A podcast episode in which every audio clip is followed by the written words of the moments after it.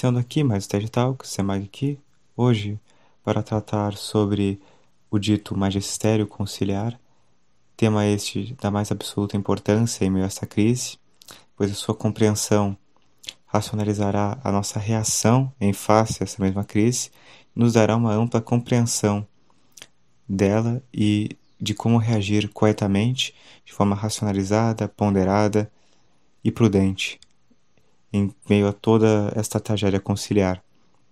Para isso, tenho comigo o caríssimo Gustavo Fontinelli, que tratará por expor a esse respeito, segundo a doutrina do padre Calderon, sobretudo no livro A Candeia Debaixo do Alqueire e todas as suas demais obras. Gustavo é um convidado novo que, se assim Deus quiser, desejamos desde início que seja este o primeiro podcast de muitos nos quais ele participará. E assim, desejamos que tenham todos um excelente podcast. Mas antes de partirmos imediatamente à exposição mesmo do tema, gostaria de fazer aqui um pequeno anúncio, como muitos devem saber, a respeito do livro que foi anunciado, que é a campanha de pré-venda do livro A Verdadeira e a Falsa Infalibilidade de Dom Fésar. Dom Fésar, que foi o secretário-geral do Vaticano I, o homem com as melhores credenciais para nos explicar, afinal, quais são os limites da infalibilidade papal, até onde ela se estende e o que devemos saber a respeito dela, sem decorrermos em uma interpretação errônea. Tanto é assim que este livro possui um breve papal de aprovação do, de Sua Santidade o Papa Pio IX, o Papa mesmo que proclamou o dogma da infalibilidade papal em primeiro lugar. Portanto, é o livro de referência, é o livro que nós consideramos mais importante para que todos tenham em mãos. E assim, gostaríamos de avisar que o frete será no valor de R$ 10,65 por registro módico para todos os lugares do Brasil. E que, lembrando que é uma pré-venda, portanto, é uma campanha que durará 30 dias até que a arrecadação dos fundos esteja completa e nós enviaremos ao final dessa campanha os livros para serem impressos à gráfica e assim, avisando tudo por e-mail aos compradores que nós agradecemos muito por seu apoio, em primeiro lugar. Nós ficaremos a eles a respeito de todo o andamento do processo até que ele chegue devidamente na casa de cada um dos apoiadores. E a campanha, cabe lembrar, ela durará até 7 de abril. Portanto, quem comprar agora pagará certamente o menor preço e auxiliará muito esse projeto e a defesa mesmo da fé como um todo. Então, vamos iniciar agora o podcast e um agradecimento muito especial a todos que se dispuseram a ouvir até agora todos os avisos. Salve Maria. Salve Maria, é um prazer, Simag. Obrigado pelo convite. Meu nome é Gustavo, eu sou um estudante não tem muito mais o que dizer quanto a isso. E o objetivo desse podcast é tentar fazer uma, uma breve exposição sobre o trabalho e as teses do Padre Caldeirão a respeito do magistério conciliar. É... A situação atual da crise na igreja uh, divide opiniões por causa da perplexidade, certo? Então, a princípio, pareceria, né, com todas essas novidades a partir do concílio, que nós estamos vendo o, o Papa, no seu magistério autêntico, a dizer algo errôneo e até contraditório com o magistério tradicional. Mas isso, evidentemente, é impossível. Então, as soluções buscam distinguir algum desses elementos e dizer que ele, na verdade, é apenas aparente e não real. Né? Então, alguns vão propor que nessa, nesse problema, né, o Papa, em seu magistério, uh, ensinando erro ou uma contradição, vão propor que o, o elemento aí, o Papa, é apenas aparente e não real. Na verdade, seria um, um impostor vestido de branco, né? Que são todas as formas de cérebro vacantismo. Outra possível solução seria dizer que a contradição não é real, mas só aparente. E essas são as tentativas continuistas. Pois bem, o que o padre Calderon vai propor é que, na verdade, o problema está aí no, no magistério, no, no magistério supostamente autêntico, que teria sido exercido no Concílio Vaticano II e a Paris. Porque é, ele veio buscar demonstrar nos seus estudos que isso, esse exercício, entre aspas, magisterial, que começou a partir do concílio, só equivocamente se pode dizer magistério. Não univocamente. Porque na realidade, se a gente estuda a sua natureza, ele é uma completa novidade, uma forma realmente nova de exercer autoridade. Tudo bem até aqui? Sim, com certeza. Então, o resumo mesmo seria que, como não é magistério, não é de se impressionar que contenha erros. Exatamente, exatamente. É, é tão magistério quanto, enfim, qualquer teólogo poderia dar a sua, a sua visão. Certo? Pois bem. Hum, então, para isso ficar bem compreendido, seria interessante a gente fazer uma pequena digressão, porque isso envolve matérias de eclesiologia, né? Então seria interessante começar dizendo mais ou menos o que é o magistério. Pois bem, é sabido que nosso Senhor Jesus Cristo, para perpetuar na Terra, né, até a sua próxima vinda, a, a obra da nossa salvação, da nossa redenção, ele fundou a igreja. Certo? Então, a, a igreja, é, é por isso que fora da igreja não há lugar para salvação. Pois bem, mas convém saber, né, é necessário conhecer que essa igreja, que é o corpo místico de Cristo, que é a forma que nós temos de nos unir espiritualmente a Cristo e receber dele os bens da graça, é também uma verdadeira e própria sociedade, certo? Ah, que exista um corpo místico de Cristo, afirmam, por exemplo, os, os protestantes. Mas, em geral, eles não entendem que ela seja uma verdadeira e própria sociedade, com a natureza até mesmo jurídica. Certo. Inclusive, se me permite, o termo corpo místico foi só foi realmente relevado à dignidade que ele possui hoje em dia por causa de Pio XII, tanto que Pio IX criticou o uso desse termo no Concílio Vaticano I, que dava uma noção de santidade, de impecabilidade para os membros da igreja, o que é falso. A igreja é jurídica, ela é uma sociedade perfeita. Então, mesmo que o termo em si não seja errôneo, tanto que se fosse Pio XII não utilizaria, ele abriu interpretações, por exemplo, para dizer que a igreja pode ser, se ela é o corpo místico, ela também é, por exemplo, a assembleia do povo. E então isso já abriu alas para a concepção eclesiológica, que inclusive esse estudo só surgiu basicamente por causa de Pio XII, na prática, que antes eclesiologia era fazer catedrais e igrejas, e de, de então de um termo arquitetônico se tornou algo basicamente teológico agora, né? Com todos esses imbróglios que nós estamos acostumados. Então, no caso, Pio IX criticava o uso desse termo, por isso que ele não aprovou no Vaticano I, nunca utilizou, justamente por dar uma ideia falsa, na aparência ao menos, de que poderia haver, por exemplo, que a igreja é impecável. Tanto que São Tomás, na Suma, ele usa esse termo, corpo místico, para se referir somente àqueles que estão em estado de graça. Então, isso dá uma ideia de que, por exemplo, quem é membro da igreja é, entendeu?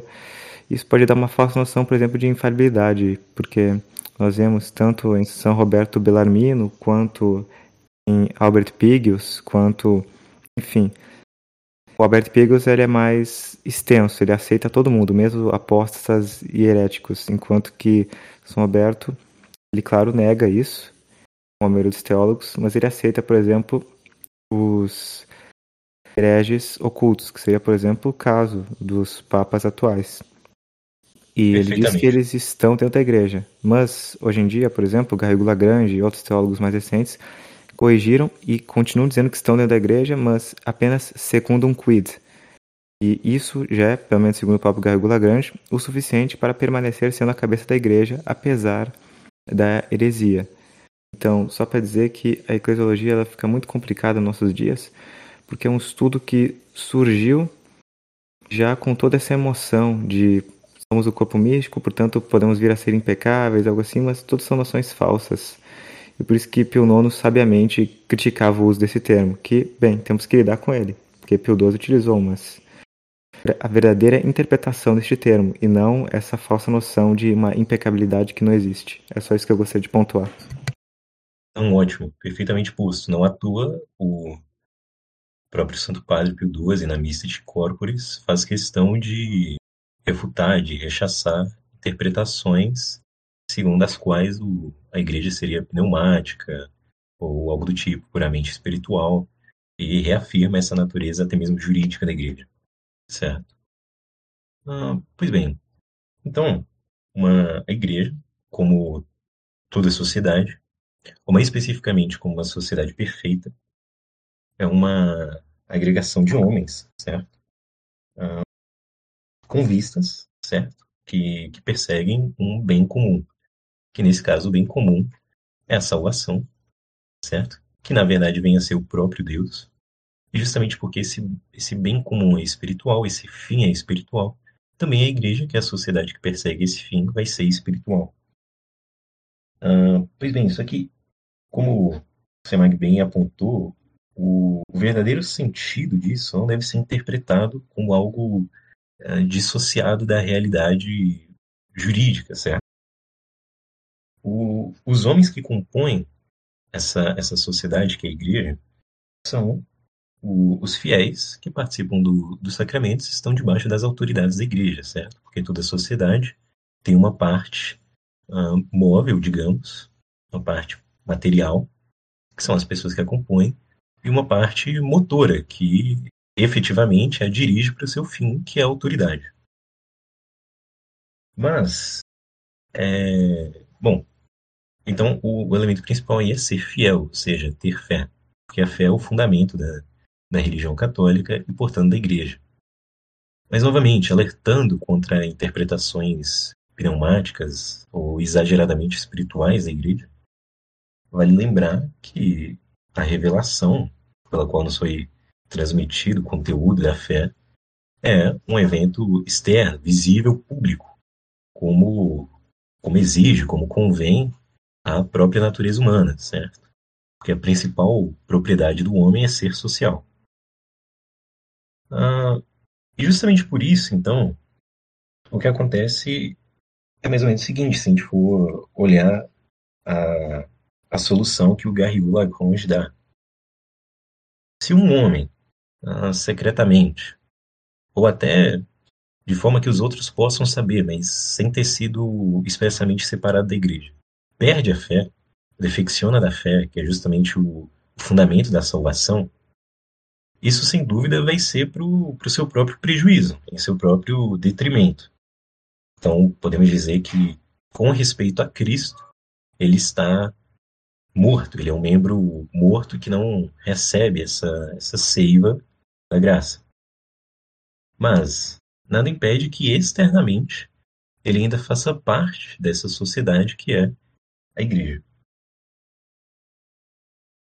Pois bem, a autoridade da igreja tem algumas notas uh, muito particulares que nós não vemos, por exemplo, na, na autoridade civil, justamente porque a igreja é uma obra de Nosso Senhor.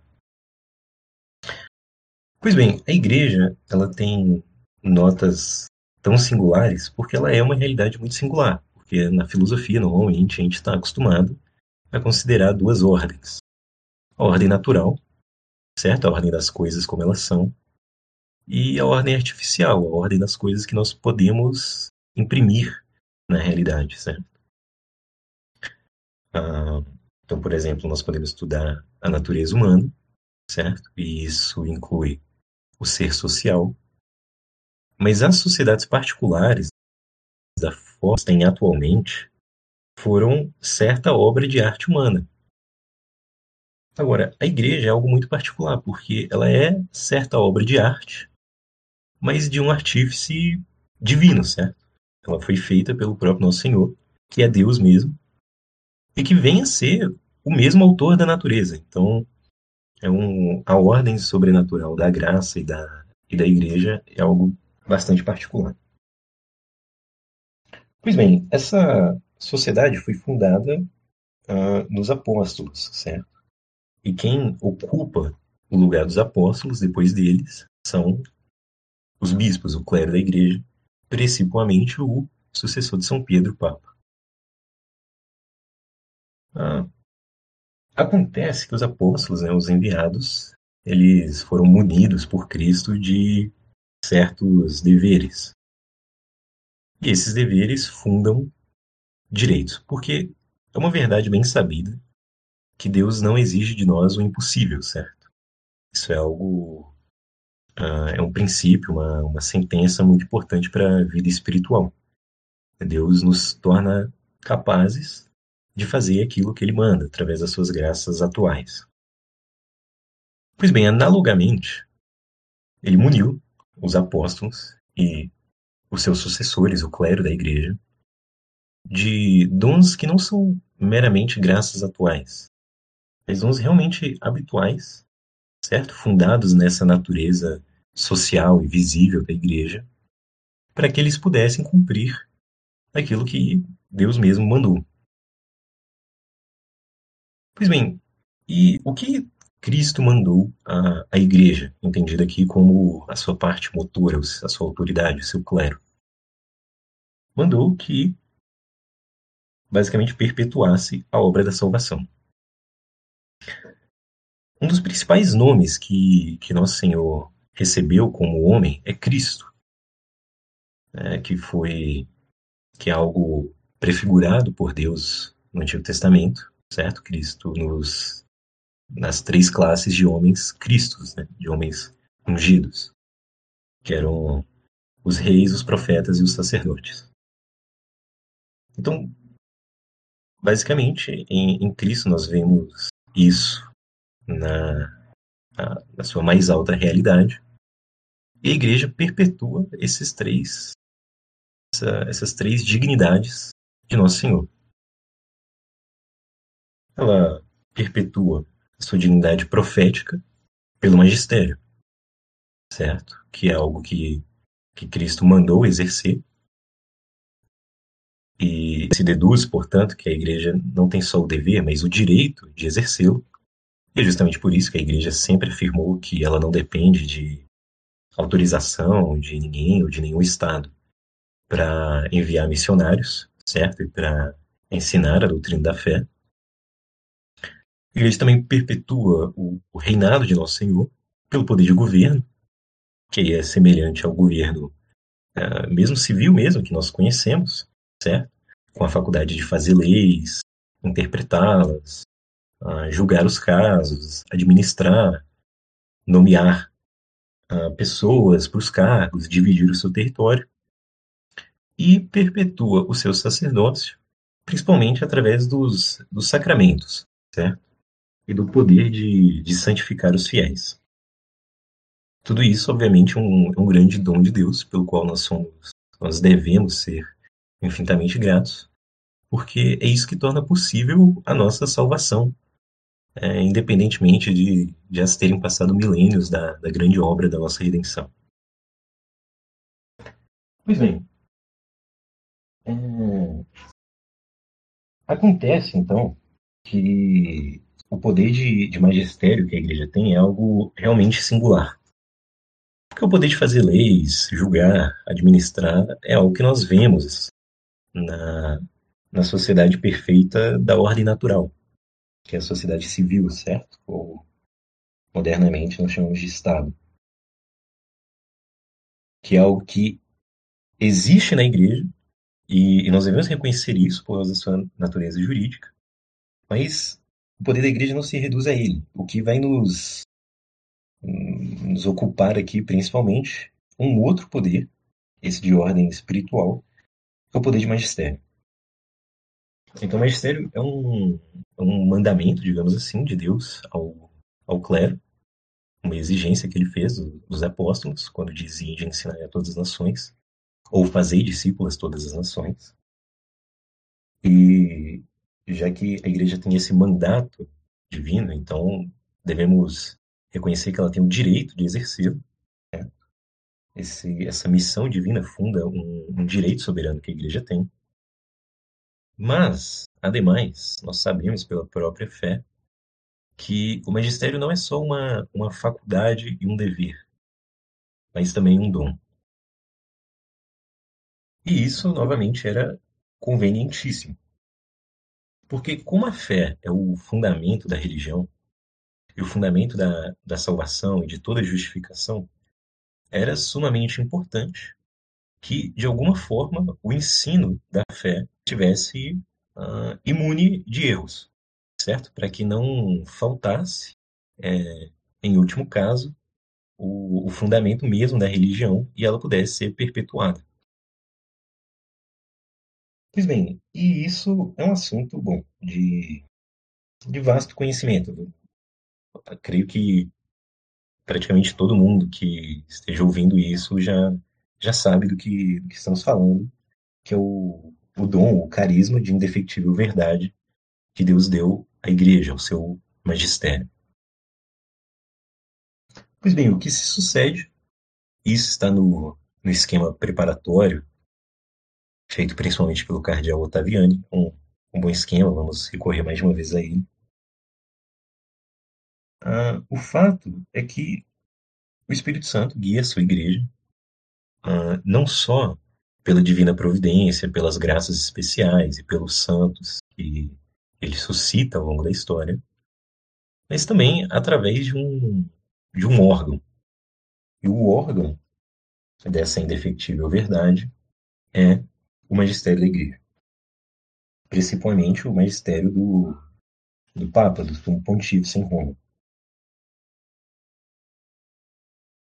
Esse magistério da igreja, portanto, como a gente viu, um dos poderes dados à igreja, certo? Algo análogo ao poder de, de governar. Então é algo feito, exercido com autoridade. Autoridade essa herdada dos apóstolos.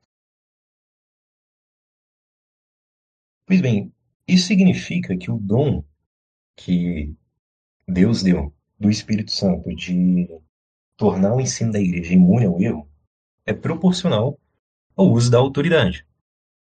Então, se um, se um Papa ensina em seu magistério de forma mais cotidiana e menos pretensiosa, naturalmente existe uma, um auxílio inferior do Espírito Santo. E quanto mais autoridade ele empregar, maior será esse auxílio, até chegar ao grau máximo de auxílio do Espírito Santo, o grau pleno, digamos assim, que nós chamamos de infalível, especialmente o extraordinariamente infalível, certo? Como nós vemos, mormente, nas declarações de dogmas. Tudo bem até aqui? Você mais algum, alguma intervenção? Não, nenhuma.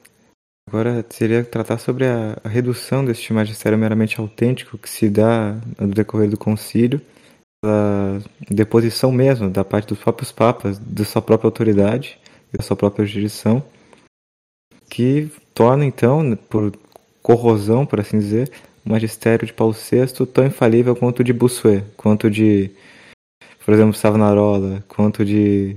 Né, tão, Exatamente. tão criticável quanto a partir do concílio foi fundada uma, uma nova forma de exercer magistério que, é, ao fim e ao cabo, se reduz a um magistério, entre aspas, meramente privado. Bem, é famosa, né, sempre recorremos nesse assunto, a definição do Concílio Vaticano I sobre as condições de infalibilidade, ah, que são aquelas quatro, as quatro condições vaticanas. Mas o que é curioso e o que é apontado muitas vezes é que, uh, bom, nós vemos essas quatro condições cumpridas na, nas declarações dogmáticas, como por exemplo a, do, a da Assunção de Nossa Senhora aos céus, da sua Imaculada Conceição. Mas a infalibilidade não se reduz a isso, certo? Na verdade, o, o próprio esquema que, eu mencionei agora há pouco uh, fala algo nesse sentido, certo? Que é, não, não se deve desprezar aquele magistério do Romano Pontífice que, embora não seja uh, sumo, certo, o ex-cátedra infalível, é autêntico. E essas doutrinas que são ensinadas pelo magistério autêntico da Igreja, seja de forma não extraordinária, né, num evento solene, como é a declaração de novo, mas de uma forma ordinária, cotidiana, certo? Que é exercido até mesmo, talvez todos os dias. Mesmo o que esse conteúdo pode vir a ser infalível, uh, dada a sua a importância, o grau de autoridade que ele adquire ao longo do tempo. Uh, o grau de importância que um, que um Papa dá ao seu ensinamento é significado por ele de diversas formas. O esquema que eu citei cita a índole dos documentos, a, a proposição frequente da mesma doutrina e o, o modo de dizer. Bom, acho que isso vai ficar mais claro voltando à, à questão das quatro condições. Quando nós analisamos as quatro condições, que já foram repetidas aí várias vezes, que seja matéria de, de fé e de costumes, que seja direcionado a toda a igreja, que seja emitido pelo Papa ou pelo Papa unido aos bispos em concílio, e que seja uma definição, é, todas as condições são bem conhecidas, mas algo mais útil para uma, uma compreensão teológica é perceber que essas condições não são senão as causas da infalibilidade, certo? Porque, bom, embora o magistério que seja um, algo de ordem sobrenatural, seja o exercício de um, de um poder, evidentemente ele se dá por semelhança ao magistério natural que nós conhecemos, o ensino. E São Tomás vai dizer que o, o ensino é um ato humano com duplo objeto. E São Tomás justifica isso pelo fato de que o ensino se dá pela palavra. E a palavra é o signo que faz como que ouvir o conceito interior, o conceito que está na mente de quem fala.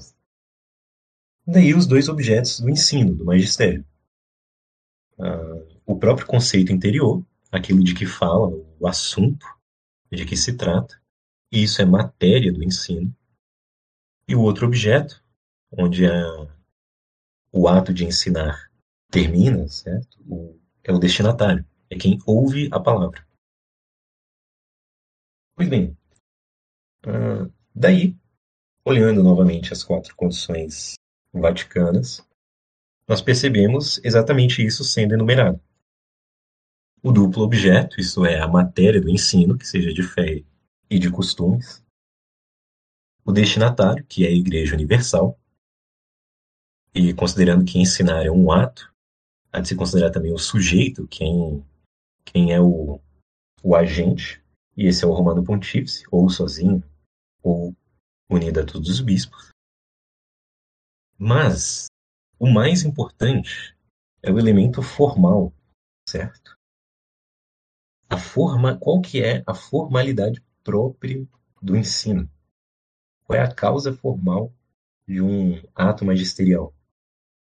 É justamente a autoridade empregada. Porque o ensino pode ser transmitido a um discípulo com mais ou menos certeza, certo? Uma doutrina pode ser ensinada por um mestre como mais ou menos. Daí que a causa formal do ato magisterial seja a intenção de definir. Intenção aqui, nós não nos referimos à intenção no sentido de um movimento oculto do coração. A intenção manifesta, certo? Dado o, a natureza pública e visível do magistério e, aliás, a natureza pública e visível da igreja mesmo. Se vê, nós podemos ver isso na, nas palavras de grandes teólogos, por exemplo, o cardeal Marcelo diz o seguinte, ex parte forme, falando desse assunto, né, da parte da forma, sobre o ato magisterial, uh, que emita sentença definitiva com intenção manifesta de obrigar.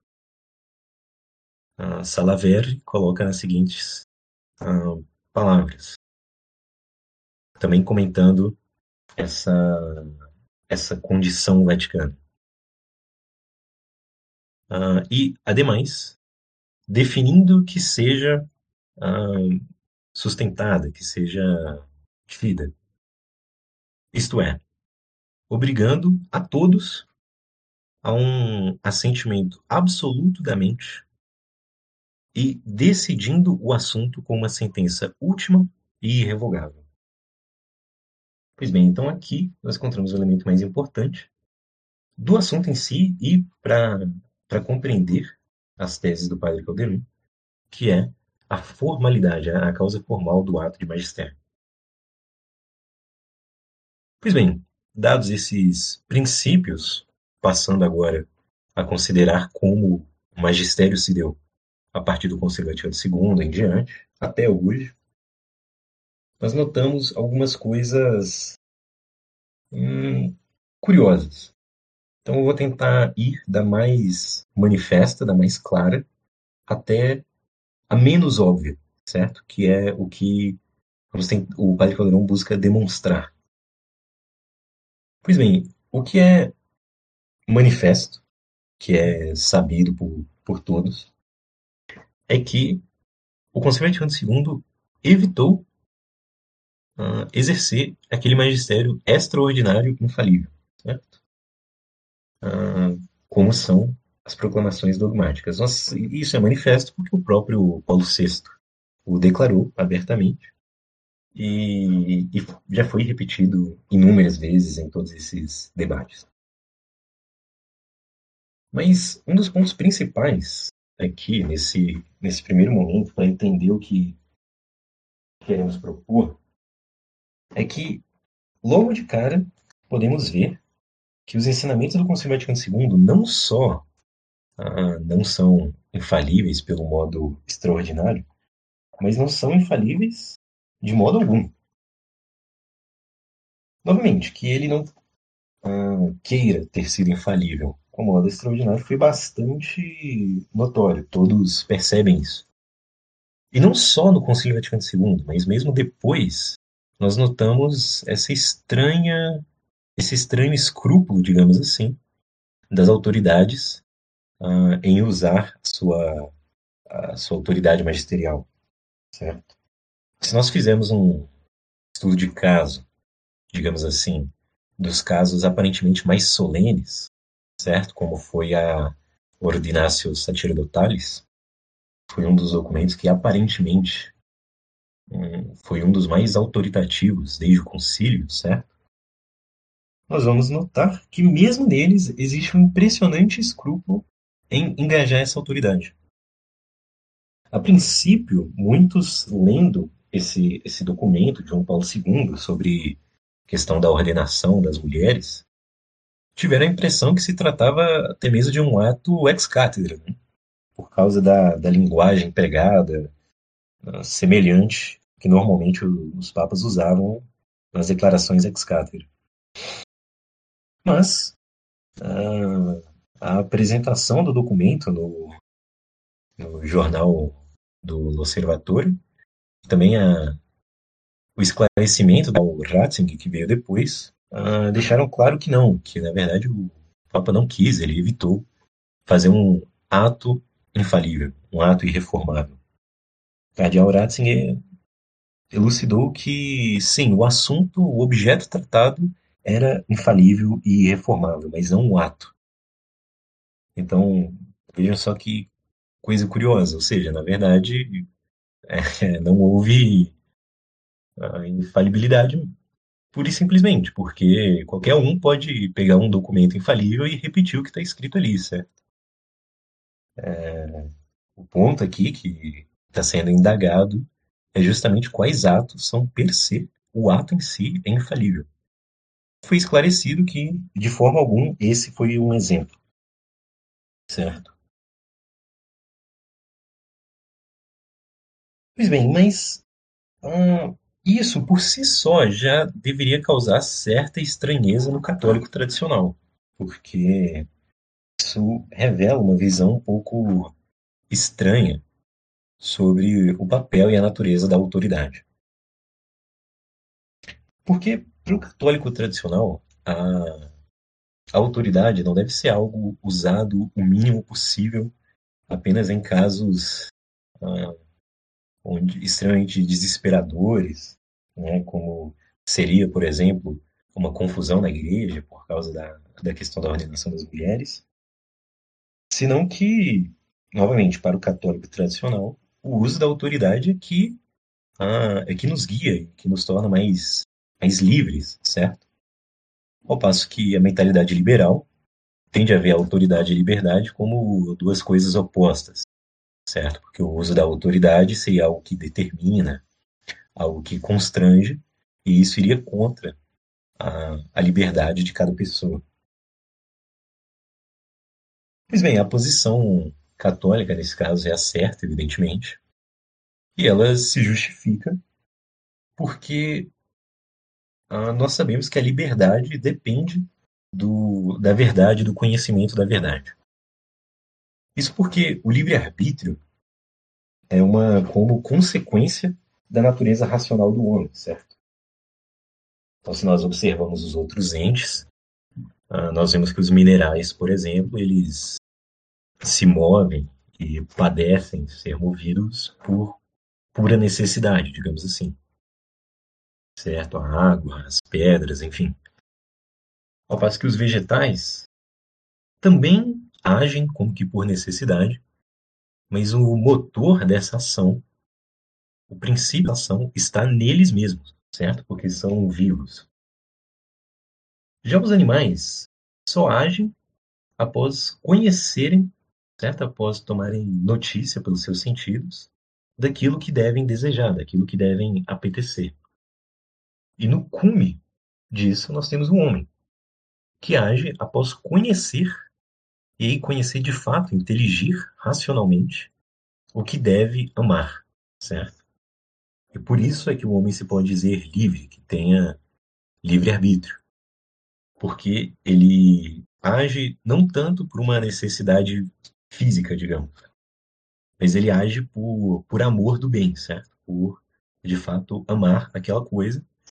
O que só é possível se ele tiver razão, se ele puder uh, conceber aquela coisa, a fim de amá-la. Pois bem, então, a, a autoridade magisterial da Igreja, fundada por Nosso Senhor mesmo, é convenientíssima para a liberdade humana, certo? Porque ela nos firma na certeza, nos firma na, nos firma na verdade, e, portanto, com essa, essa certeza infalível da verdade, nós podemos amar o bem devido e agir de acordo com isso certo? Porque a liberdade autêntica é a faculdade de fazer o que se deve, a faculdade de fazer o que é, que é certo, o que é bom. Mas, na visão liberal, que é basicamente a visão que triunfou modernamente, a liberdade seria antes a faculdade de fazer o que se queira, certo? De eleger o, o que individualmente se julga melhor. Daí que, para o liberal, a, a autoridade deve ser usada o mínimo possível, apenas para permitir que exista liberdade, certo? Apenas para permitir, por exemplo, que uns não prejudiquem a liberdade dos outros, ou para não permitir que o, o todo da sociedade vire um caos e então não seja possível exercer liberdade nenhuma. Pois bem, estranhamente, nós vemos aqui, nesses exemplos, mesmo, mesmo nos documentos pós-conciliares que parecem ter mais autoridade, justamente isso. Uma espécie de exercício minimalista da autoridade magisterial, certo? Uma autoridade que não seria tanto mestra da verdade, mas antes serva da, da unidade, certo? Que, que busca manter as pessoas uh, unidas, seja lá o que unidas signifique, né? Se não é radicado antes de tudo na unidade da fé. Pois bem, por que isso no, nos interessa? Porque quando examinamos a, a nova teologia que triunfou a partir do, do Concílio Vaticano II, nós vamos ver isso na prática e as consequências são drásticas. Um adendo, né? É, o elemento mais importante aqui é analisar o que o próprio concílio diz sobre uh, o que é a autoridade magisterial, como ela é exercida e tudo mais. Então, o, o ponto de partida da nossa interpretação é, ler como eles mesmos entendem uh, o que é o magistério, certo? Por quê? Porque, novamente, a formalidade do magistério depende da intenção com que ele é exercido. E, claro, não uma intenção uh, escondida no coração, mas a intenção manifesta publicamente nos próprios documentos, certo? E isso o padre Caldeirão vai notar principalmente em documentos como a Lumen Gentium e, talvez mais ainda, um dos mais explícitos, o documento de Paulo VI, o Ecclesiam Suam. Que é o seguinte, onde nós vamos encontrar, então, a, a raiz teológica desse exercício minimalista e liberal da autoridade. Na nova concepção de infalibilidade dos sensus fidei. Essa questão do do sensus fidei é assim um tema de, de suma importância nesse assunto algo que foi muito tratado por essas novas comissões teológicas é, seria um assunto muito extenso talvez daria para gravar algo só sobre isso mas basicamente o que nós temos aqui é uma é a princípio uma verdade católica tradicional certo porque como diz o mesmo padre Calderon, isso é algo tirado do mais alto berço tradicional, certo? Da teologia católica, que é a seguinte questão: uma, uma sentença comum entre os teólogos católicos de que a universalidade dos fiéis, incredendo, não falha, certo? Fale nequid. Então, a universalidade dos fiéis não falha na fé. Então, de certa forma, poderíamos dizer que a universalidade dos fiéis é infalível, incredendo. E isso é o que se deduz da própria indefectibilidade da igreja, que há de durar até o fim dos tempos. Bem, então qual, qual seria o problema? O problema é a nova interpretação desse princípio. Porque a interpretação tradicional da teologia católica é de que o órgão da da indefectível verdade do Espírito Santo é o magistério da igreja. E ao ensinar uma doutrina infalível, certo, ao conjunto dos fiéis, esses fiéis, na obediência da fé, teriam uma infalibilidade passiva. Por quê? Porque eles estão sofrendo, padecendo a ação de um magistério infalível. Daí que nós possamos dizer, e de fato teólogos tradicionais empregam essa expressão, que a infalibilidade pertence ao, antes de tudo, ao magistério, enquanto ativa, certo? É uma infalibilidade ativa, ao passo que o, a universalidade dos fiéis tem uma infalibilidade passiva, sofrida da ação do magistério. Mas a Lumen Gentium, que é né, a Carta Magna Eclesiológica e do Concílio Vaticano II e de todos os atos posteriores, vai fundar a indefectível verdade antes na universalidade dos fiéis. Porque vai pôr, vai pô-la como uma poderia-se dizer, uma expressão, uma consequência da continuação do munus profético do sacerdócio de Cristo, o que é verdadeiro, mas atribui isso ao sacerdócio comum como um caso geral e só como um caso especial dentro desse sacerdócio genérico a hierarquia da igreja. Certo?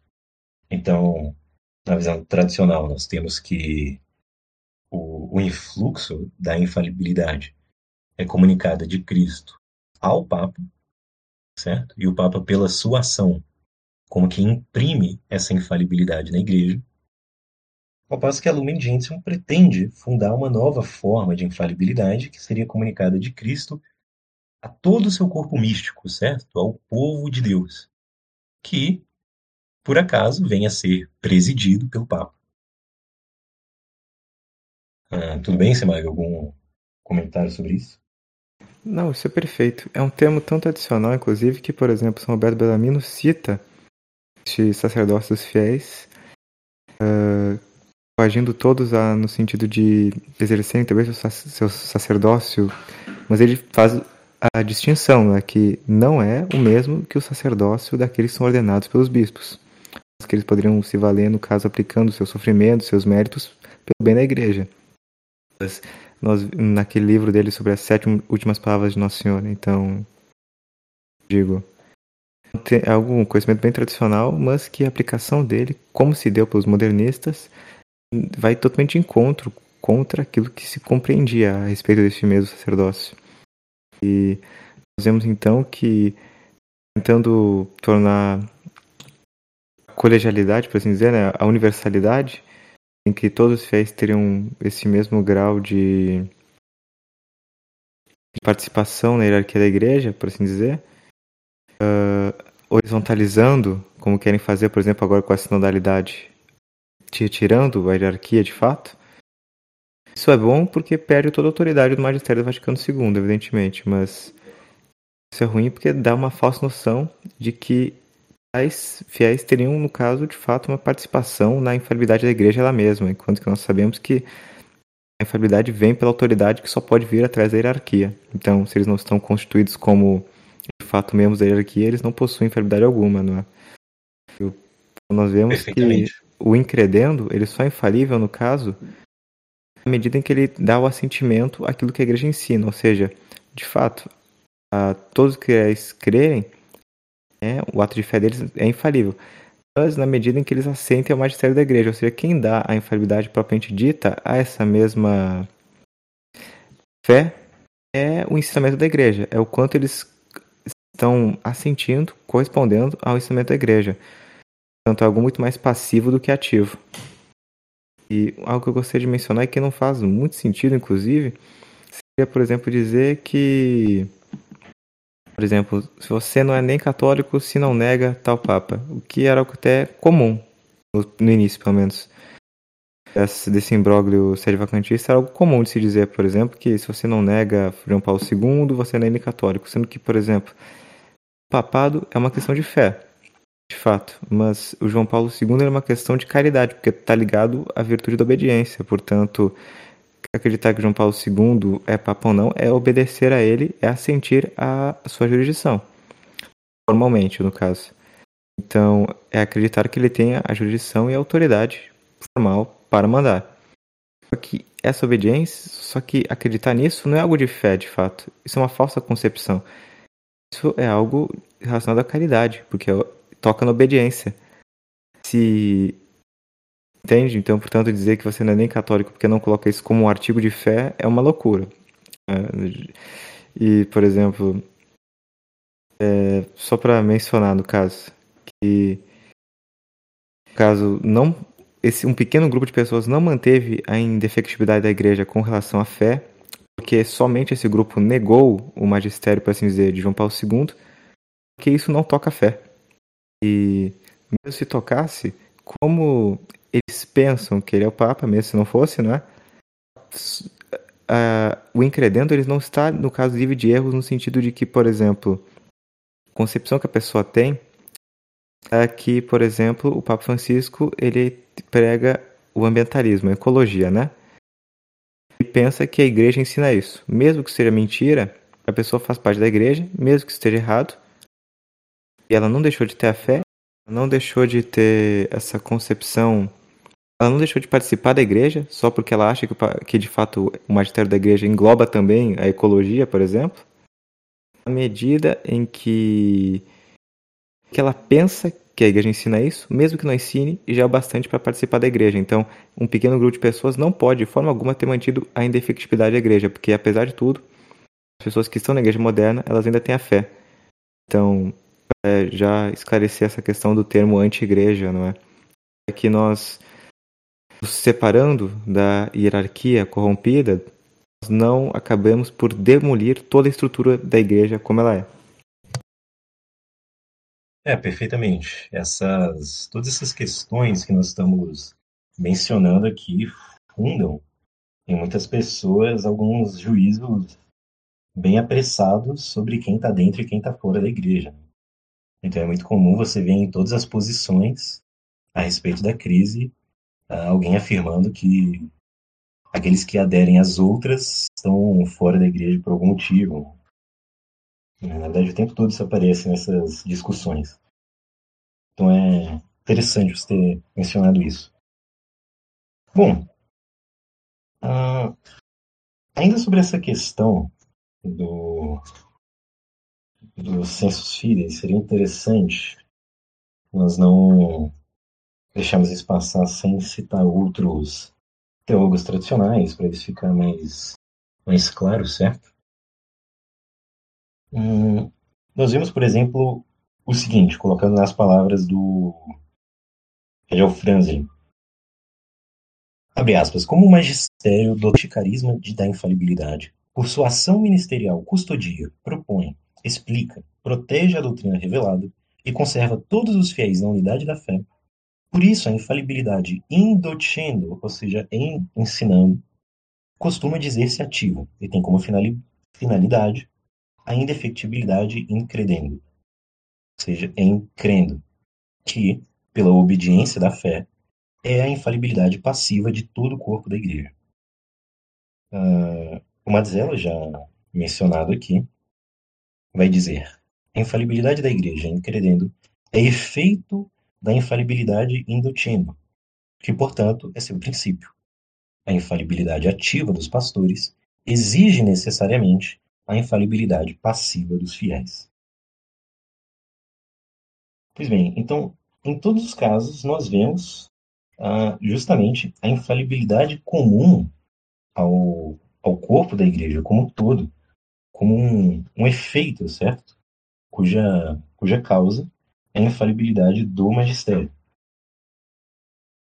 Mas como a Lumen Gentium ah, inaugura um, uma suposta infalibilidade do corpo da igreja, que, por acaso, venha a ser presidido pelo clero,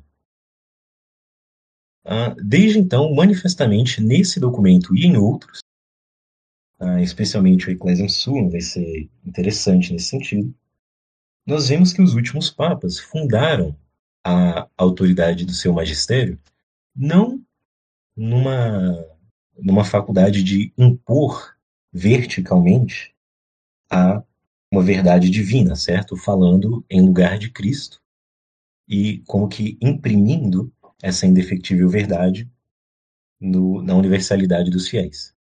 Senão que fundam a sua autoridade magisterial no fato de presidirem o povo de Deus, que é infalível porque carrega o sacerdócio comum, certo? O munus profético. E em vários documentos, tanto oficiais como Donum Veritatis, quanto em documentos que estão no limbo entre oficiais e não oficiais, como são os da, das comissões teológicas, né, especialmente a CTI, né, Comissão Teológica Internacional, nós vamos ver várias vezes uh, os teólogos e os fiéis como um elemento de progresso na, na igreja, certo? No entendimento da doutrina. Enquanto tradicionalmente o órgão, o motor desse progresso se entendia ser o magistério que impõe verticalmente a, a verdade. E vejam que essa diferença não é trivial, porque isso é a formalidade mesma do, do magistério, certo? E, portanto, se o, os últimos papas não querem né, fundar o, a sua atividade magisterial, a autoridade dos seus documentos, nessa concepção tradicional, mas numa concepção diferente, simplesmente por defeito de intenção, falham em exercer autêntico magistério, certo? É um magistério que uh, não é dele sozinho, porque se une a, a bispos, a teólogos, etc. Mas não deixa de ser privado, porque é algo propriamente público. Não é só uma coisa, como nós costumamos usar essa palavra pública, né? no sentido de que as pessoas veem, certo? No sentido de que ah, qualquer um pode passar lá e ver aquilo acontecendo. Não. Público, propriamente falando, é algo da autoridade pública, da sociedade pública, certo? Ah, daí que as decisões magisteriais tenham consequências jurídicas, por exemplo, na questão do delito de heresia, etc. Ah, então, se enquanto eles não quiserem fundar a, a sua atividade magisterial na autêntica autoridade dada à hierarquia para definir essas verdades, certo? Para manifestamente obrigar o assentimento da, da fé, que é algo per se, certo? É um ato per se, é a causa da infalibilidade incredendo dos fiéis. Enquanto não se quiser fundar aí o exercício de magistério, não se pode dizer que é magistério propriamente dito, pois falta a formalidade mesma do que é o magistério. Certo? E, portanto, um ensinamento como pode ser um ensinamento de qualquer instituição, comissão, uh, simpósio, enfim. Isso, aliás, esse, esse novo sentido da infalibilidade de todo o povo de Deus e de uma hierarquia que está lá sim, numa posição superior, mas de como que balizar esse progresso, certo? E administrar esse, esse diálogo, fica bem notável justamente nesse, nessa nova forma dialogal de exercer o magistério, certo? Uh, então, finalmente, já, falo, já mencionamos várias vezes, vamos ver algumas coisas do texto Ecclesiam Suam, de Paulo VI. E depois ensinai a toda a gente. É o último ato de Cristo a seus apóstolos. Estes, com o próprio nome de apóstolos, definem sua própria indeclinável missão. Nós daremos a esse interior impulso de caridade, que tende a tornar-se dom exterior de caridade, o nome, hoje já comum, de diálogo. A Igreja deve entabular diálogo com o mundo, com o mundo em que tem de viver. A igreja torna-se palavra, a igreja torna-se mensagem, a igreja torna-se colóquio. O diálogo deve caracterizar o nosso ministério apostólico. Ele também vai uh, mencionar o seguinte: pela maturidade do homem, religioso ou não religioso, capacitado pela educação civil para pensar, para falar e para tratar com a dignidade do diálogo, certo? É, isso é o que justifica a, a conveniência dessa nova forma de magistério. Esta forma de relação não visa obter imediatamente a conversão do interlocutor, já que respeita sua dignidade e sua liberdade. Vejam só que trecho impressionante. Né? E diz mais, né, essa autoridade desse diálogo é intrínseca pela verdade que expõe, pela caridade que difunde, pelo exemplo que dá. Não é ordem, não é imposição. Bom, também fala sobre, cita explicitamente essa noção de dialética, né? dizendo: a dialética deste exercício de pensamento e de paciência nos fará descobrir elementos de verdade também nas opiniões alheias, nos obrigará a expressar com lealdade nosso ensinamento e nos dará o mérito pela fadiga de tê-lo exposto às objeções dos outros, a lenta assimilação do próximo. Então a gente vê que uh, o que é proposto no novo magistério é um diálogo propriamente dito, certo? Não é, por exemplo, que se vê no, no catecismo em perguntas e respostas, certo? Porque como o mestre apenas pergunta e o, e o discípulo responde, né, para mostrar que, que memorizou o, o, conteúdo e o mestre o corrige se estiver errado, não é um diálogo propriamente dito, é só um método de ensino horizontal, certo? Isso é bem visível. Aqui não, aqui se propõe um diálogo propriamente dito, certo? Em que as duas partes podem se enriquecer mutuamente, certo? Nós podemos aprender com as opiniões alheias. Diz explicitamente, não é ordem, não é imposição.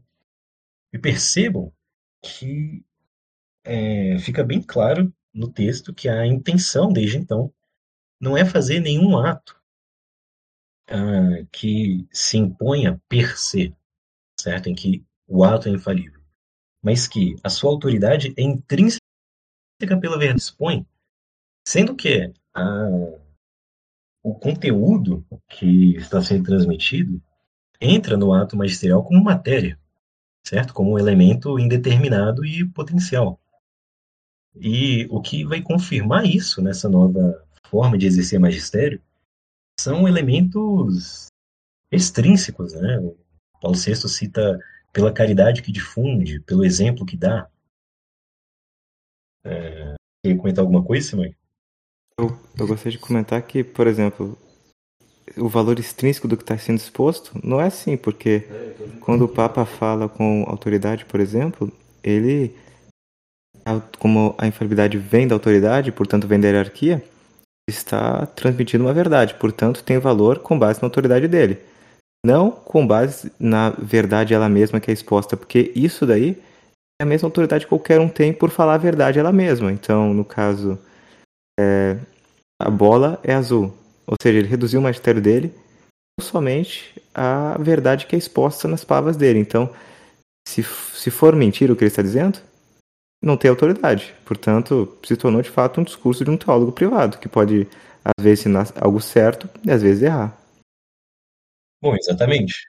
A gente percebe isso na prática, até no caso da Ordinatio Sacerdotalis. Porque ali foi esclarecido que o que está naquele documento é infalível, porque o conteúdo é infalível, apesar do ato não ser. Né? Isso foi dito pelo próprio Cardeal Ratzinger. Mas bom, eu também posso pegar um conteúdo infalível aqui do Danzig e repetir, nem por isso alguém diria que eu estou sendo infalível.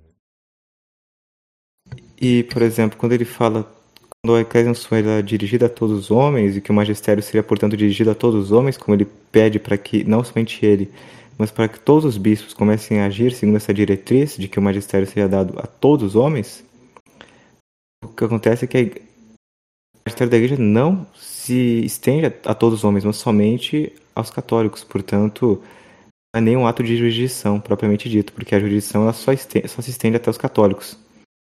Então, é exatamente. Aí perdeu o caráter jurisdicional do seu magistério e o seu caráter, portanto, público e formal.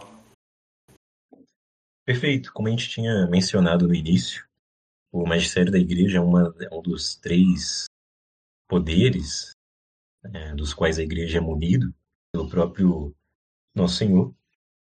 Ah, então, bom, o que acontece? Quando a gente fala de poder, autoridade ou governo, até mesmo jurisdição, nós poderíamos significar em sentido lato, que compreende o magistério, o governo ou jurisdição em sentido estrito e o poder de santificar, certo?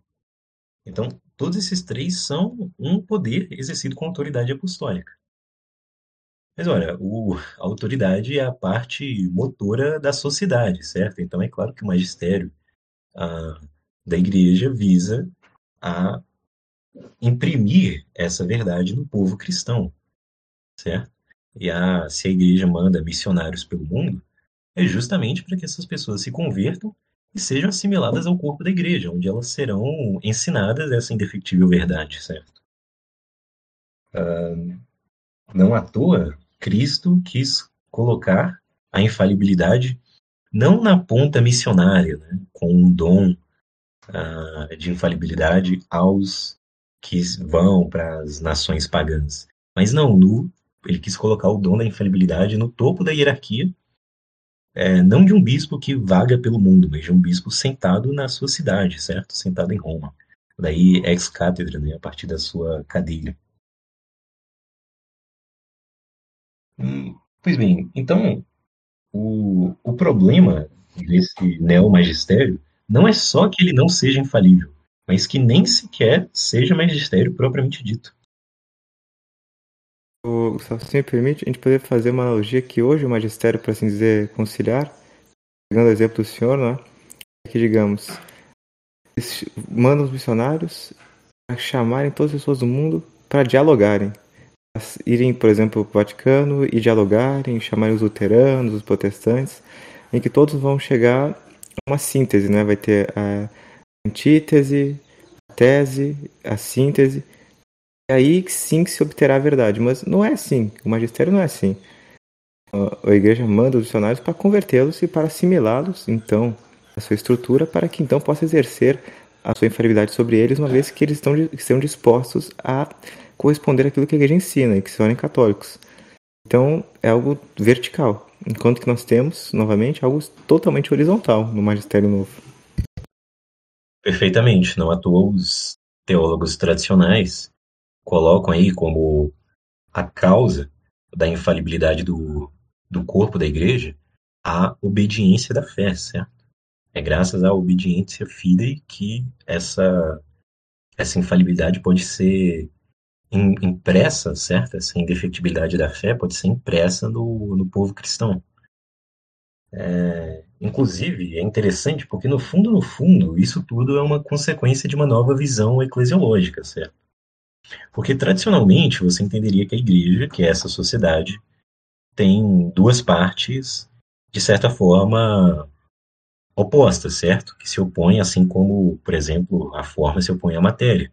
Você tem uma parte motora e uma parte móvel, uma parte agente uma parte paciente, que é a autoridade, o clero, certo? Que ocupa o lugar dos apóstolos, que são os bispos, e o resto do povo, certo? Enquanto que nessa nova visão eclesiológica, que é análoga à democracia, o que você tem é o povo de Deus que, claro, é presidido por uma hierarquia.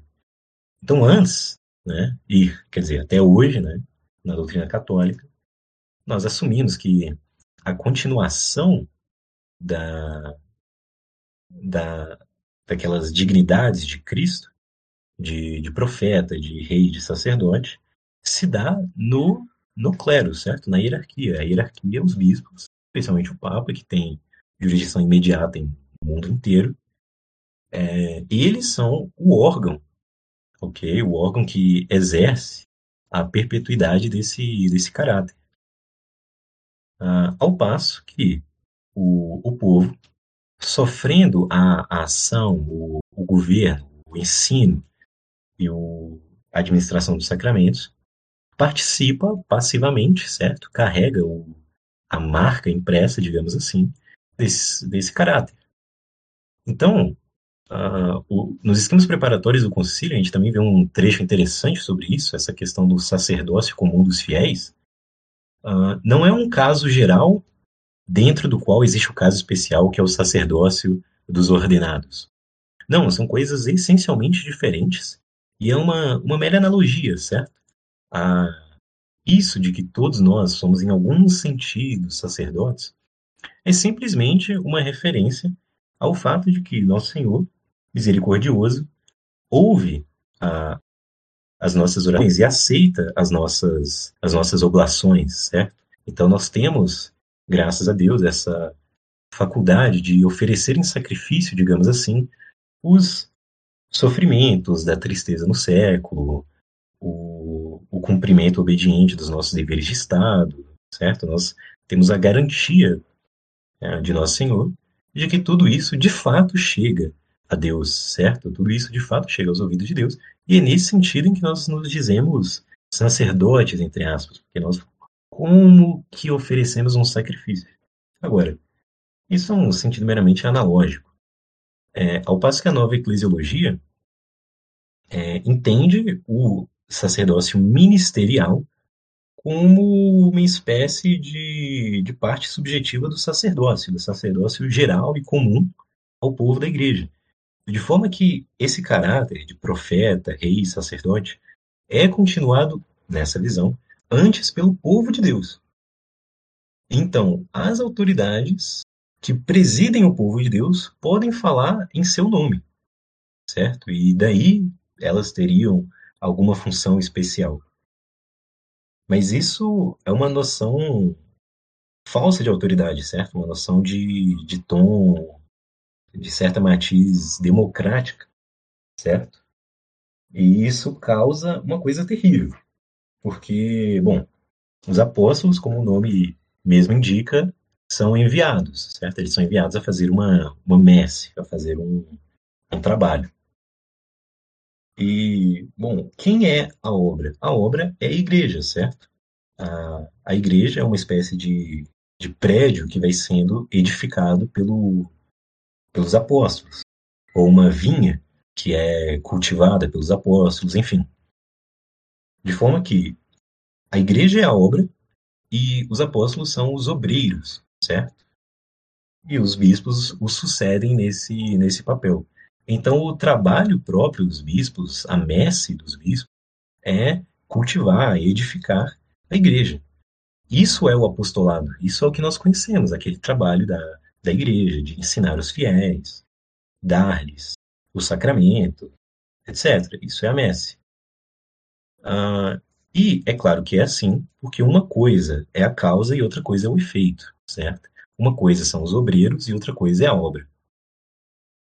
Mas o que acontece é que, como na nova teologia, nós entendemos que o munus profético, o sacerdócio, o reinado, pertence antes ao corpo da igreja, ao povo de Deus, então não tem como a obra ser a própria igreja, certo? Porque o, o obreiro é um e a obra é outra. Então, se toda a igreja é missionária, toda a igreja é apóstola, todos são vocacionados ao apostolado, como se hoje dizer hoje, sem distinguir o apostolado propriamente dito e a ajuda ao apostolado. Então, toda a igreja é obreira. E a messe só pode ser o mundo, certo? Porque a messe tem que ser alguma coisa além do, do obreiro. E onde a igreja se instala? No mundo. Daí essa, essa nova ideia de que a igreja deve abrir as suas janelas, se comunicar ad extra, né? se comunicar com o mundo, como se o reino de Deus não fosse a própria igreja, mas fosse algo um pouco indeterminado, que é o mundo enquanto transformado por essa ação da igreja. Bom, eu acho que essencialmente esses são os pontos principais das teses do Caldeirão. Evidentemente, uh, quaisquer erros ou imprecisões aqui são de minha responsabilidade.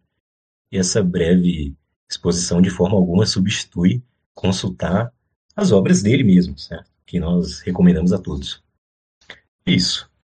Perfeito. Poderia fazer uma pergunta agora uh, a respeito que parece que é o argumento mais, mais utilizado hoje em dia e gostaria então que, se possível, que fosse respondido aqui com a devida sabedoria, que seria o seguinte: afinal, pode o Papa ser ele mesmo a causa eficiente da crise? Bom, é uma boa questão.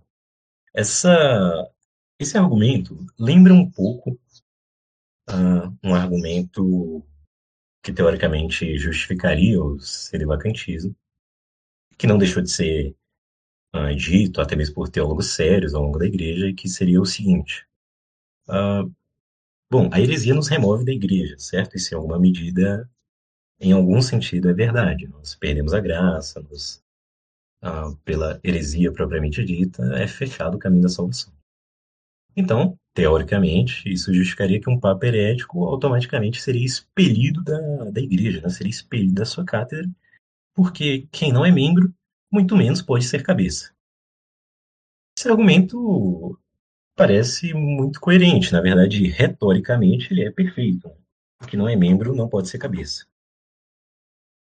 Mas é evidente que ele exige múltiplas distinções. É, primeiro que a, a igreja se diz corpo porque é sociedade, certo? E a sociedade é análoga a um, a um corpo, a, onde a cabeça é, é a autoridade, certo? Mas analogia, e como toda analogia, isso tem certos limites. A igreja não é literalmente um corpo corpo físico, orgânico, né? Gustavo, é como eu havia dito logo no início deste podcast que Pio IX criticou o uso desse termo. Pio XII preferiu por bem utilizá-lo, mas Pio IX criticou. Então, justamente para não dar essa noção tão impecável, porque no caso a igreja do fundo é uma sociedade jurídica. É isso. É, perfeito. Então, é, esse argumento que é retórico, ele se apoia totalmente nessa imagem do corpo, certo? Sem distinguir que, novamente, não é um corpo, é, um corpo orgânico. Então, mesmo que alguém esteja removido da, da vida da graça, certo? Não receba de Cristo o influxo da, da salvação, da santificação, ainda assim ele pode ser membro. Né? E seria necessário distinguir o que é deixar de ser membro da igreja, certo? Ah, em, em, que condições? Porque, assim, embora, digamos assim, quod Cristo, né, a gente como que deixe de ser membro ou se torne um membro morto da igreja ao perder a graça, ah, sem uma remoção jurídica, nós ainda estamos, pelo menos externamente, nesse, nesse corpo. E, e essa sociedade é externa, certo? Tem uma natureza externa. Então, esse, essa, esse problema levantado sobre o, Papa ser a causa eficiente da crise, né? Como poderia isso acontecer? Porque isso parece uma imagem monstruosa, né? Seria um, como um corpo se devorando a si mesmo. Né? E isso não, não pode ser, porque o papado foi dado a nós para edificar a igreja, não para destruí-la. Bom, quanto a isso, basta é, responder distinguindo. Porque, vê, o, o Papa, ao receber essa dignidade, essa jurisdição de Roma e, por consequência, de todo mundo, ele não deixa de ser um homem, certo? E de ter as faculdades humanas, de poder falar em pessoa própria, certo? Poder emitir uma opinião privada, etc. Então, bom, o, o que estamos dizendo aqui não é que o Papa está causando a, a crise enquanto Papa. Pelo contrário, o que estamos propondo é justamente que o que vemos aí, a partir do concílio, nem é magistério autêntico. Então não é um, um ato do Papa formalmente, enquanto Papa, mas enquanto pessoa privada. E essa possibilidade nenhum teólogo nega. Porque, por exemplo, o próprio São Roberto Bellarmino fala sobre a questão da resistência ao Papa que prejudica a igreja por meio do seu poder temporal, certo? De um Papa que usasse o seu poder de príncipe, né, seu poder temporal, se tem algum exército, por exemplo, uh, ah, para prejudicar a igreja. Então, Humberto Bellarmino, evidentemente, concede que nós uh, deveríamos resistir a ele. Assim como nós resistiríamos ao Papa, por exemplo, se privadamente ele tentasse nos agredir, certo? Ora, mas como é possível o Papa fazer mal à igreja? Bom, enquanto o Papa, exercendo as suas autênticas e legítimas uh, os seus autênticos faculdades papais, de fato ele não vai prejudicar a igreja, porque elas se ordenam à sua edificação. Mas se ele se desvia do seu ofício papal, não quer agir como papa, quer ensinar fundado em outra autoridade, certo? Quer impor disciplinas fundadas ou informadas por novas doutrinas que não têm autoridade magisterial, ele está agindo a título de é, pessoa privada ou a título de pessoa pública só enquanto ele, ele é certo chefe de sociedade, certo? Assim como o São Roberto concede que poderia acontecer se ele usasse seu poder temporal. Você acredita que respondeu à questão ou ah, resta algum... Gostaria de acrescentar, por exemplo, com a respeito da Ecclesiam Suam, também o próprio Missário Romano, e por uma tradução errônea, falsa, tanto em italiano, tanto em francês, tanto em português, tanto em inglês, que fizeram do documento, no caso, que traduziu-se, por exemplo, para, por fim, queremos dar força de lei a tudo que até agora expusemos sobre o novo missal romano, enquanto que o documento original em latim, o único assinado por Paulo VI, só está escrito, por exemplo, que Por fim, apraz agora resumir e concluir alguma coisa de tudo o que expusemos até aqui sobre o novo missal romano, ou seja, esse poder obrigatório vinculativo não existe no documento original, é o único que possui de fato alguma poderia vir a possuir alguma autoridade e como o próprio documento se eximiu de exercê-la e de possuí-la por causa justamente deste termo que não emprega autoridade alguma, ele não a possui. Então, por isso que vemos, por exemplo, o Padre Hess dizendo que neste documento só há algo escrito. Eu gosto disso. Paulo VI fala que ele deseja que o povo aceite este novo rito, que goste dele. Pela necessidade dos fiéis, ele foi criado no sentido de que, como se a adesão dos fiéis, do povo de Deus, né, ele, ele falando em persona populi Dei, possuísse ou acrescentar algum grau de infalibilidade àquele documento. Como nós vimos, não pode, de forma alguma. O Papa ele só é infalível sozinho. Ele não precisa dos bispos e muito menos do povo para ser infalível. Então, se o Papa ele não quer, não importa se não importa o sentimento de todos, não crescerá em, em grau algum a infalibilidade do documento. Quem pode possuí-la é somente o Papa e ele próprio, sozinho. Portanto, adesão ou não das pessoas não concede valor algum a esse documento. E para concluir a questão da igreja ser uma estrutura jurídica, nós poderíamos mencionar, por exemplo, o caso do já mencionado Savonarola. Ele chegou e declarou que Alexandre VI, por ter comprado por simonia o pontificado, que é um pecado, segundo São Tomás, ele teria caído automaticamente do seu ofício, portanto ele teria deixado de ser papa. O que aconteceu é que Alexandre VI, possuindo a jurisdição, ele foi e ele executou a pena do jus público, que era comum na época para esse tipo de coisa. Então ele excomungou o Savonarola e no outro dia ele mandou o Savonarola ser decapitado. E tanto que Savonarola, antes de morrer, ele pede perdão e pede a bênção do Papa. Então, o que nós vemos é que há um homem ocupando a cátedra de São Pedro que tem sim ideias ruins, mas porque ele mantém a sua jurisdição, o cisma formal ele compete em negar que alguém possua autoridade para governar, portanto, né? Quando se nega que ele possui essa autoridade que ele de fato possui, formalmente, acaba se incorrendo num cisma, de fato. E uh, a grande tendência cismática denunciada por Dom Marcel, que recorre esses meios sedvacantistas, e que nós vemos que por isso, como o cisma e a heresia andam sempre juntos, no caso desse recente bispo aí, Júlio Aonzo, que é casado, né, por exemplo, uh, o Franco Munari, sagrado por Guerradoyer, também casado, né, entre aspas, uh, George Mussey, por exemplo, o próprio Palmar de Troia, que foi um dos princípios do sedvacantismo, foi um cisma. Então, o Schuchtard, que é o fundador do CMRI, que ninguém mais gosta de falar dele, por exemplo, ele que se declarou Adriano VII, se eu não me engano. Então, foi um dos primeiros sedvacantistas do mundo. Então, o que eu quero dizer é que uma coisa sempre anda com a outra. O feneísmo, o perennialismo, o Ramakumarasama ter sido ordenado padre, por exemplo, e sagrado bispo, a princípio.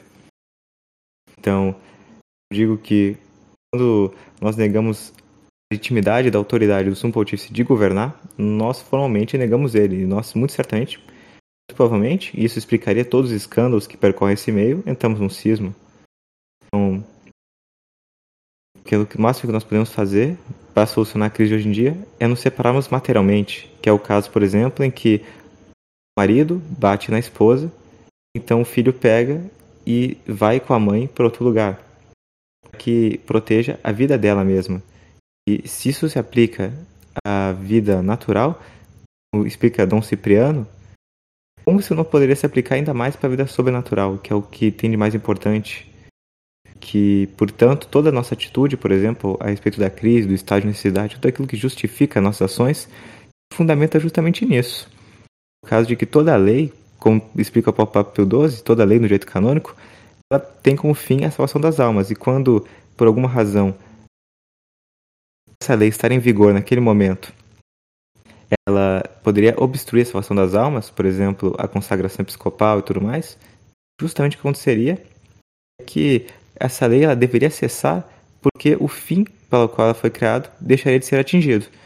E, portanto, é isso que justifica toda a nossa atitude prudencial durante essa crise, que é essa separação material de não ouvi-lo, como explica o São Roberto Bellarmino no seu tratado, do seu tratado de Membros Ecclesiae, que podemos indicar um falso profeta, mas se ele for um bispo, nós não podemos depô-lo, temos que esperar a igreja fazer isso, portanto, nós podemos separar materialmente, visando salvar nossas almas, preservar a fé, mas nós não podemos de forma alguma nos separar formalmente.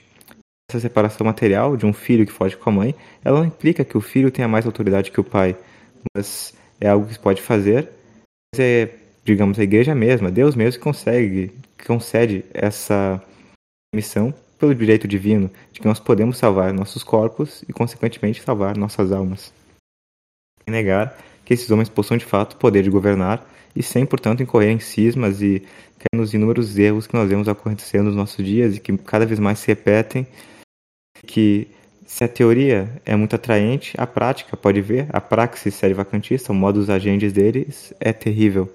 Quanto de escândalos, portanto, bom que nós nos mantenhamos firmes na nossa posição, porque nós vemos que nela residem, nela residem os frutos, nela residem as conversões, as não não possam haver acidentalmente no outro lado, mas é muito mais sobejante do nosso lado que no outro lado, que está mais ocupado em escapar da crise, colocando o elefante debaixo do tapete, dizendo que né, acabou, que tentando resolvê-la de fato, e por isso que a atitude de Dom Marcel, a sua, o seu pragmatismo foi muito bom e continua sendo é tudo que nós precisamos para salvar nossas almas e manter a fé.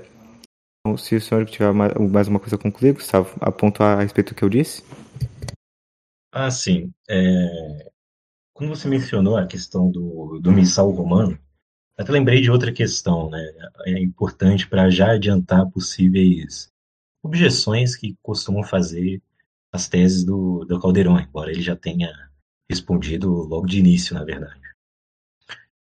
É, bom, nós, eu cheguei a ler um trecho da, daquele esquema preparatório, isso a gente pode achar em outros lugares, sobre como o Romano Pontífice significa a autoridade de uma declaração, certo? Que é a formalidade mesma do, do seu ato de magistério.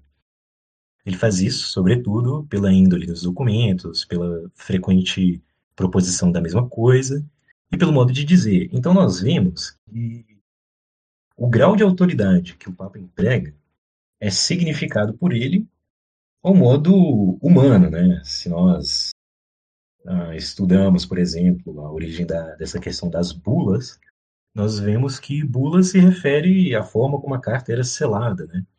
Então, em alguns tempos, você teria cartas mais breves, então menos solenes, de menor importância, cartas é, seladas com ouro, por exemplo, certo? Para significar que elas são mais hum, importantes, o seu conteúdo é mais relevante. Enfim, os papas empregaram outras formas aí, várias, que se tornaram até tradicionais, de manifestar a sua intenção. É muito tradicional, por exemplo, a invocação da, da ira de São Pedro e São Paulo, certo? Contra quem desrespeitasse aquilo. Mas é, essas expressões em geral significam a suprema autoridade. Uh, não só magisterial, então elas não são uma prova inequívoca de um ensinamento, de um ato de magistério, mas foram usadas também para as leis mais importantes, né? atos de jurisdição, atos de administração. E, é, ao fim e ao cabo, uh, não, não são sacramentos, né? não são fórmulas que, uma vez é, repetidas da forma certa, vão efetivar ex opere operato magistério. Não. São formas de significado.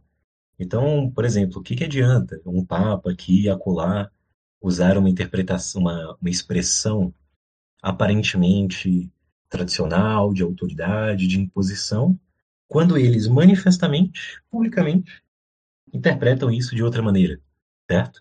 O que adianta, por exemplo, invocar a suprema autoridade apostólica se manifestamente, publicamente em seus documentos, inaugura, dá uma outra interpretação sobre a autoridade apostólica e sobre o que é ser apóstolo no mundo de hoje, certo? Isso já adianta muitas das objeções de quem pensa que se possa dispensar a tese do Caldeirão pegando um parágrafo de Paulo VI, aparentemente usando autoridade, certo? É, isso, aliás, vai contra o próprio bom senso, porque é bem manifesta essa atitude liberal, mesmo historiadores católicos que não são tradicionalistas é, percebem essa grande mudança a partir de Paulo VI, certo? Da forma de de governar e exercer autoridade. Aliás, é, isso lembra a outra questão que você mencionou sobre o serivacantismo, que é o seguinte: geralmente o, as pessoas que aderem à tese de Dom Delorier uh, dispensam ou pensam dispensar as teses do Calderon, é, achando que não, que não, não é possível uh, que isso seja verdade, como se fosse estranho ou como se fosse absurdo que uh, os papas falhassem em exercer o magistério verdadeiro, certo? Falhassem em, de fato, emitir declarações magisteriais por defeito de intenção manifesta, né? Clara, declarada.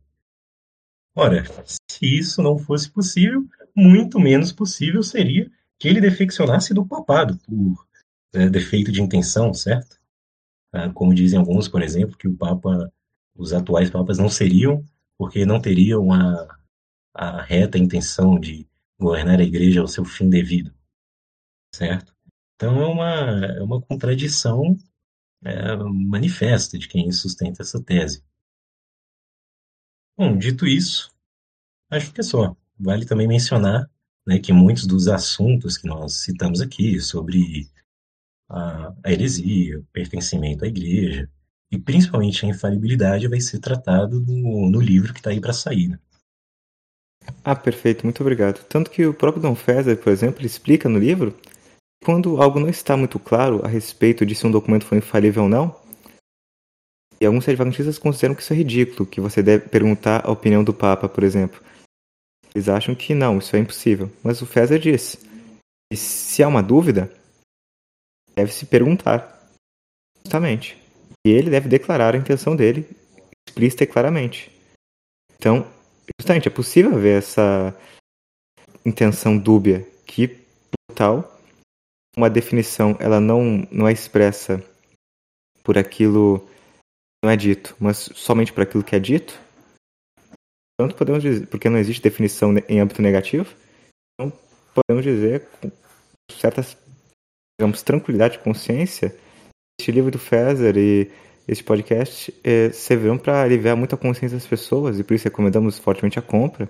Muito obrigado por ter mencionado justamente para esclarecer que sim, é possível haver essa dubiedade de intenção, é possível que haja todos estes erros, que a infalibilidade papal ela não, não é tudo aquilo que pensam. Tanto que o título mesmo da obra é a verdadeira e a falsa, do que podemos implicar que há tanto uma infalibilidade verdadeira, aquilo que ela é de fato, falsa, que, é, que são as inúmeras interpretações errôneas que fazem a respeito da infalibilidade papal e, portanto, é a este propósito, para solucionar e colocar tudo no, na sua justa medida, que o livro veio, vem bem a calhar. Recomendamos a todos que comprem. O valor do frete é universal, tanto para quem mora em São Paulo quanto para quem mora em Rondônia. O registro módico ele é um preço único a partir do peso do livro, portanto é de R$ 10,65. Então, o link para compra estará na descrição e nos comentários. E quando a pré-venda acabar, nós mandaremos a gráfica e continuaremos analisando todos e continuaremos notificando e avisando a todos os compradores, a todos os nossos apoiadores, a respeito do tempo até que ele seja entregue na sua casa. Lembrando que é uma pré-venda, portanto, o livro ainda não foi impresso. Então a pré-venda acabará para ser impresso, para, portanto, ser enviado. Para que isso fique claro e não reste dúvidas na consciência de ninguém. E quem comprar na pré-venda pagará certamente mais barato do que quem comprar após a pré-venda para ser justo com aqueles que investiram cedo do que aqueles que chegaram por último. Então, muito obrigado, Gustavo. Sua exposição foi excelente, foi perfeita. Eu agradeceria muito de tê-lo conosco mais vezes. Um prazer. Eu é que agradeço, meu caro. É, se Deus quiser, vamos, vamos gravar mais vezes sim. Então, muito obrigado. Encerrando aqui o podcast. E salve Maria. Salve Maria.